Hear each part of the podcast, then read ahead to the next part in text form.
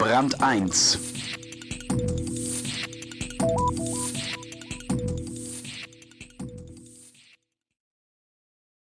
Die zeitlichen Dimensionen, um die es jetzt geht, sind fast nicht von dieser Welt.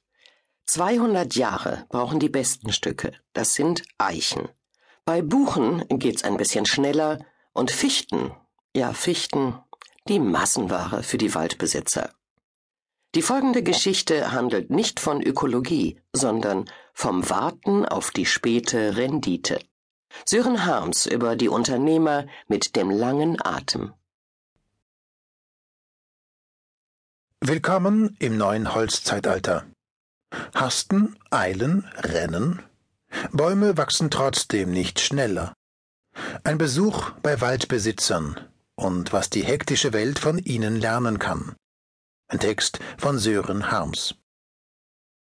Totale Madeleine und Scotty im Nationalpark Muir Woods vor dem mächtigen Fuß eines Küstenmammutbaums. Der Wald schluckt das Licht, der hellste Punkt im Bild sind Madeleines platinblondes Haar und ihr weißer Mantel. Madeleine, wie alt?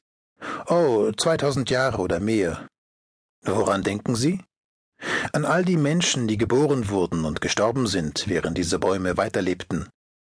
Ihr wirklicher Name ist Sequoia sempervirens, immergrün, ewig lebend. Die ältesten Lebewesen, ja, Totale, Madeleine und Scotty gehen auf eine hochkant aufgestellte und überdachte Baumscheibe zu. Hier ist der Querschnitt eines der alten Bäume, die geschlagen wurden. Schwenk über Schrifttäfelchen, die auf einzelne Jahresringe verweisen. 1066 Schlacht von Hastings, 1492 Entdeckung Amerikas, 1776 Unabhängigkeitserklärung und ganz außen 1930 Baum gefällt. Madeleines schwarz behandschuhter Zeigefinger berührt einen Punkt im neunzehnten Jahrhundert. Irgendwo hier bin ich geboren. Ihr Mittelfinger springt auf einen zweiten Punkt weiter außen. Sie spricht zum Baum. Und da bin ich gestorben. Für dich war das nur ein Augenblick. Du, du hast es nicht bemerkt.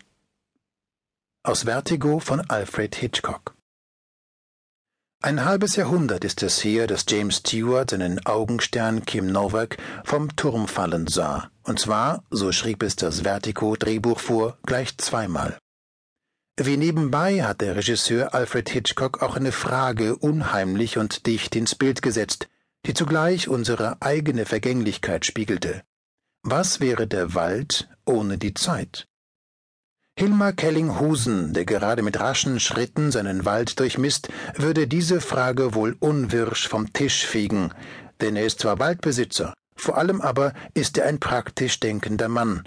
Er hat nur gut eine Stunde zum Gespräch in seinem Wald, und wie er ihn durchstapft, Äste knacken unter den Arbeitsschuhen, ist ihm wenig philosophisch zumute. Und doch ist Zeit das Werkzeug seiner Waldarbeit.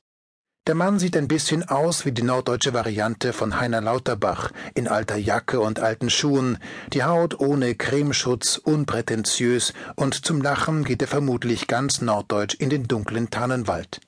Jetzt aber stößt Hilmar Kellinghusen vom Gut Marsleben, Kreis Rendsburg-Eckernförde in Schleswig-Holstein, auf eine Lichtung seines Waldes und sagt, hier standen Fichten, die hat Körill umgeworfen, der Sturm vor einem Jahr. Die Flächen haben wir geräumt, gehäckselt und gemulcht. Und jetzt